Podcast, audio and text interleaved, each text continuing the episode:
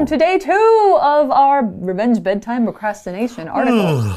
yeah, I think Mike didn't get enough sleep last night. Not again. Did you procrastinate on no, sleeping? actually, I was really good and I went to bed early, but there was, you know, loud noises around the apartment. The cats Oh. woke me up again. Oh, gosh. So that's the usual thing, but I didn't engage in revenge bedtime procrastination. I went to bed early, even though I had a busy day. Remember from yesterday, revenge bedtime procrastination is when you don't have fun during the day, you're busy all the time, and then you stay up late because you want to have fun. Mm-hmm. But then you end up going to bed way too late. Yeah, girls just want to have fun. Boys just want to have fun. Everyone wants to have fun. Busy people want to have fun. Yeah, so we've got more to say about Hmm. that today, especially about the medical side of sleep. Yeah, the science of it all. Yeah, because sleep is really important and it's hmm. been studied a lot. We still don't fully understand why we need to sleep, mm-hmm. but we understand what it does for us. Hmm. So let's get to the article and find out some interesting facts about it.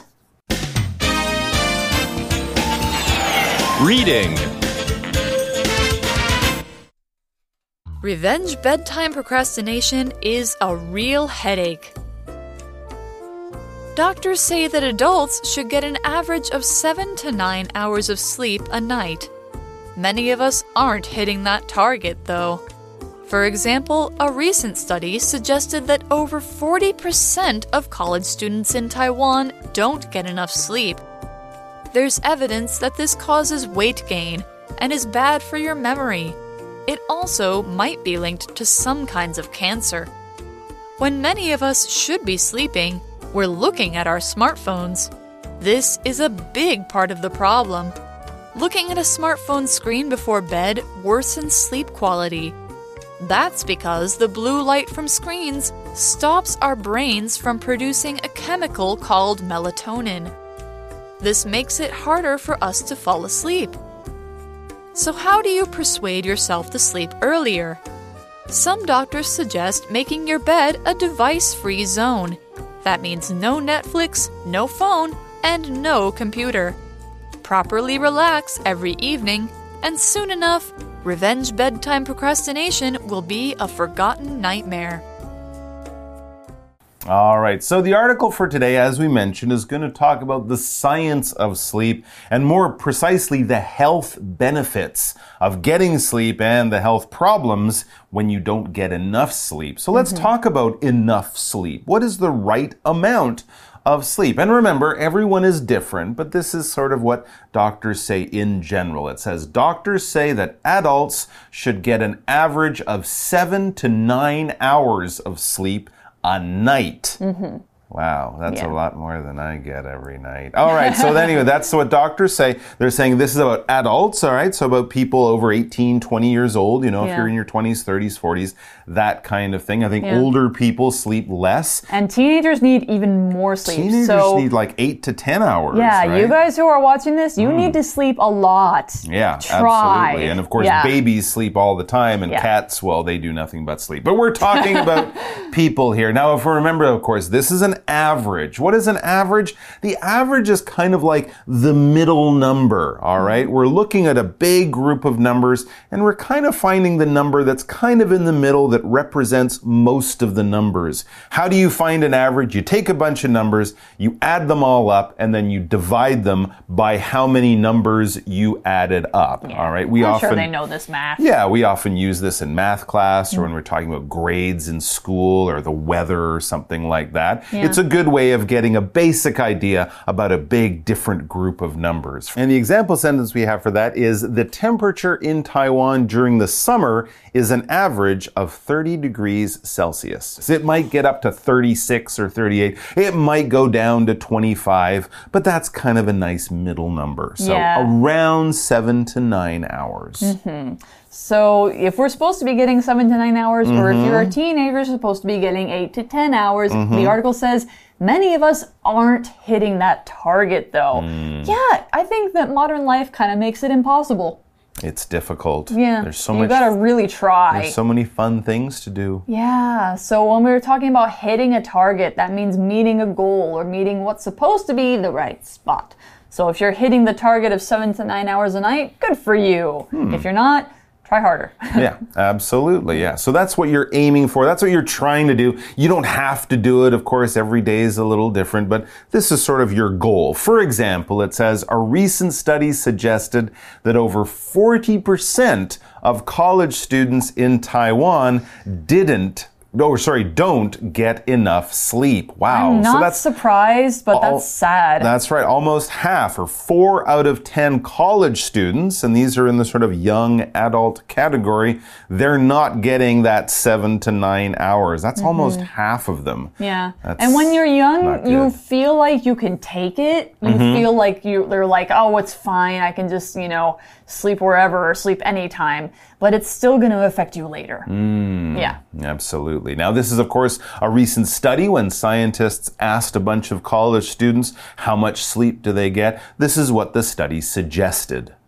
All right, so there, yes, we saw that the uh, studies suggest students in Taiwan get less than, or sorry, only 40% get a good amount of sleep. Now, when we suggest things, normally this might be your opinion, what you think. You're putting an idea out there and kind of saying, hey, I think this would be good. I suggest this, or I recommend this, or this is my little bit of advice. But we can also use it in more of a scientific kind of way when we're talking about this is what we think. This is what the science says. This is what the world is telling us. It might not be exactly true, but this is sort of the best evidence that we have. You could say it, you know, in a way if you look outside and look out the window and say, ooh, those dark clouds suggest that it might start raining soon. All right. So it's not the clouds that are giving you advice. It's the clouds that are giving you evidence. They're kind of showing you that something could be true. But of course, things could change. If, if scientists did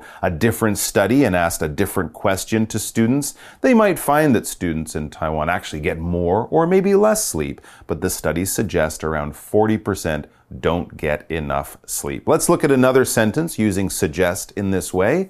This research suggests that children learn better when they're allowed breaks for their minds to rest. Hmm, that sounds like it might make sense. So that study suggested that kids need to get more sleep. And there's other studies that suggest other kind of bad effects Yeah, on our bodies from not getting enough sleep, right? Yeah, exactly. The article says there's evidence that this, not getting enough sleep, Mm-hmm. causes weight gain and is bad for your memory. You ever heard of the freshman 15? No. It's uh, it's uh, it's apparently um, in your first year of college, it's tradition to gain about 15 pounds. Oh, which is like seven kilograms. I and see. I think this might be a big reason. It's my guess, but I think so. Hmm. Okay. Yeah, if you gain weight and start having a bad memory, Mm-hmm. that means maybe you're not getting enough sleep. Hmm. So evidence here means proof. It means something that shows a fact or shows that something is true.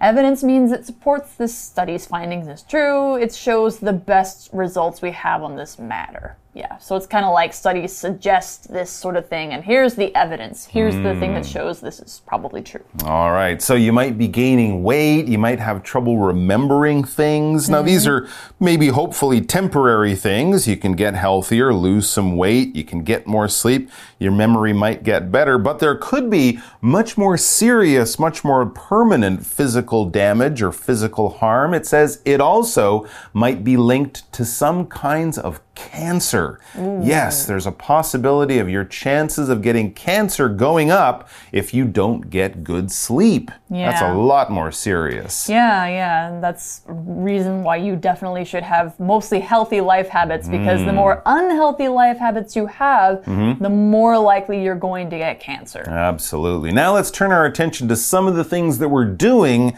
that can lead to this lack of sleep. Yeah, so the article says when many of us should be sleeping, mm-hmm. we're looking at our smartphones. I don't do that very often. I do. but I do it most of the time. Okay, I do it too much. Yes, Yeah. this is a big part of the problem.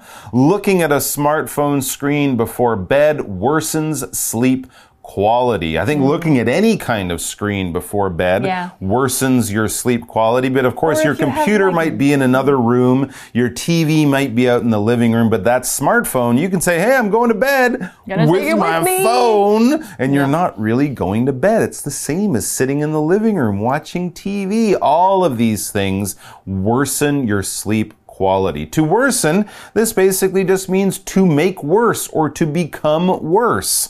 All right, if you don't study and you had bad grades and then you continue to not study, your grades will worsen. All right, if it's the first hour of a typhoon, well, it's not going to get sunny in- another hour. No, the weather will continue to worsen until the typhoon blows its way through. It will continue to get worse for quite a while. Yeah, exactly. Hmm. So, why does looking at our smartphone worsen our sleep quality? Well, the article says that's because the blue light from screens, or just any bright light, stops our brain from producing a chemical called melatonin. Melatonin. yeah, we love melatonin. There's actually pills you can take Really? to uh, give you melatonin, actually. So you okay. don't you produce it naturally, but you can also get some from pills, kind of like vitamins. Okay. Yeah.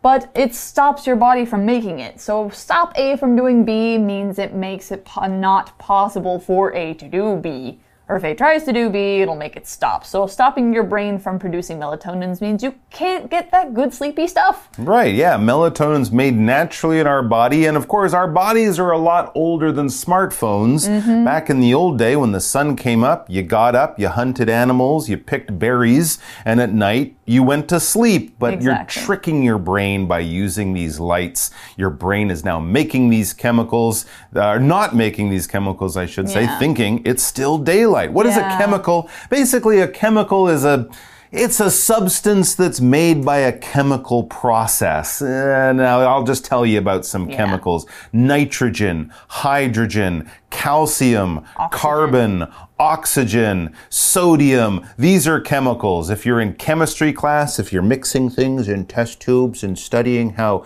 drugs and medicines are made, these, these are chemicals that you're using. All right. Yeah. Some of the most basic chemicals oxygen, hydrogen, H2O. You guys know that that's water. Those are two chemicals. So that's what we're talking about. And melatonin is a chemical. It's Yeah. produced naturally by our body. All Yeah. right. For example, when these two chemicals are mixed, they make an explosion. So please be careful with them. Yeah. Yeah, very careful. In fact, don't mix them. Yeah. Let, let a let a chemist, someone who works with chemicals, mix them. All right. Anyway, so melatonin is an important chemical made by our bodies. It helps us fall asleep. But when we don't make it, as the article says, this makes it harder for us to fall asleep. Basically, our brains are being tricked into thinking it's still daytime.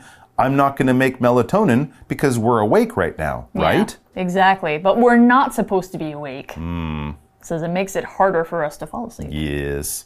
All right. So in there in that sentence, we said it makes it harder to fall asleep. Here we're using this make it plus an object complement plus for somebody to do something. All right. So when we're talking, uh, using a sentence in this way, we're talking about some kind of action and you hope to have some kind of result by that action. For example, the teacher might let you use a, a calculator or use your smartphone. That might make it easier for the students to pass the test or something like that, right? If you, if you plan things out, if you pack your bag before you go to school, if you pack your bag the night before you go to school in the morning, that might make it easier for you to catch the bus on time. You're talking about doing something so that you have a result, probably a good result or hopefully a good result.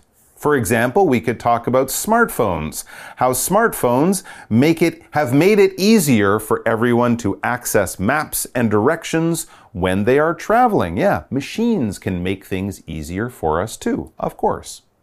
All right. Hmm. So, of course, there's got to be a way to solve this Hmm. problem. Because, I mean, you might not have that much free time, and that's too bad, but you need to sleep. Absolutely. So what does it say? How do you, how do you so how do you persuade yourself to sleep earlier? Hmm. That's a good question. And when we ask what is persuade, when you persuade somebody, you try to make somebody agree with you, you get them to try an idea that they might not have wanted to do before. So it's trying to persuade them, trying to argue with them until they see your point.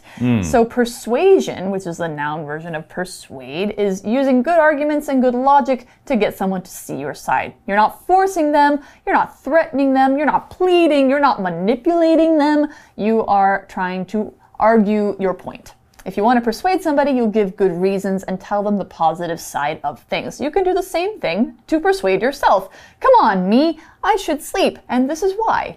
So here's an example sentence Minnie tried hard to persuade her family to go to Thailand for a vacation. Oh, okay. Because A, B, and C. Yeah, she really wanted to go. They were like, ah. And so she pointed out all these good things about going to Thailand. And hopefully by the end, they're like, okay, you've changed our mind. We're Yeah. going to do that. All right, so how can you persuade yourself to stop this bedtime procrastination, to go to bed when you really should? It says some doctors suggest making your bed a device free zone. Oh, That's this is a very smart. good tip. Yeah, basically, turn your bedroom into a smartphone free area. In other words, your smartphone does not come in the bedroom with you. A lot of people might say their bedroom is a, a food free zone, right? you don't want to eat, you don't wanna in eat bed. and get crumbs or whatever in your bed. So, in the same idea, a device free zone. Devices meaning small things, small machines like smartphones. So that means no Netflix, no phone, and no computer. Bring a book in with you, bring a magazine, something like that, but none of those screens, none of those bright lights, none of those devices that can keep our brains awake. What is a device? A device is basically a small machine, all right? It's a little thing. It's usually held in your hand. It's probably electronic or something like that. It works with electricity or batteries or whatever, and it does probably one specific job, all right? Your smartphone is definitely a device. The things you might use in the kitchen, you could call that a device. A, a flashlight is a device that you can use to make light and you can carry it around with you. And here's another one. What do you call that device that people use to measure temperature? We saw a lot of these, right? During the COVID period, you would hmm. go into a mall hmm. and the guy's got that little gun kind of thing and they pointed at your forehead. What do you call that device? That would be a digital thermometer. Yeah, or infrared thermometer. Yeah, it's a little machine to Yeah. measure temperature. That's what it does. Yeah, and so we are talking about making your bedroom a device free zone. Mm. So let's get in the zone and learn what zone means. A zone is an area where certain things are allowed or not allowed. For example, cities are often divided into zones for different things. Residential zones are for living, commercial zones are for shopping and business, and then there's industrial zones that are for factories, transportation centers, things that you don't want to live near because they're loud, noisy, and cause pollution, things like that. Or if you're playing a game with other people, you might have a safe zone. That means no one can get you out or attack you while you're in that place. You're in my safe zone, that means I can't touch you. And a device free zone, if your bedroom is one, means that in that area, your bedroom, you can't use your device. Means you will put it down before you enter your bedroom because in that zone, your devices are not allowed. Here's another example.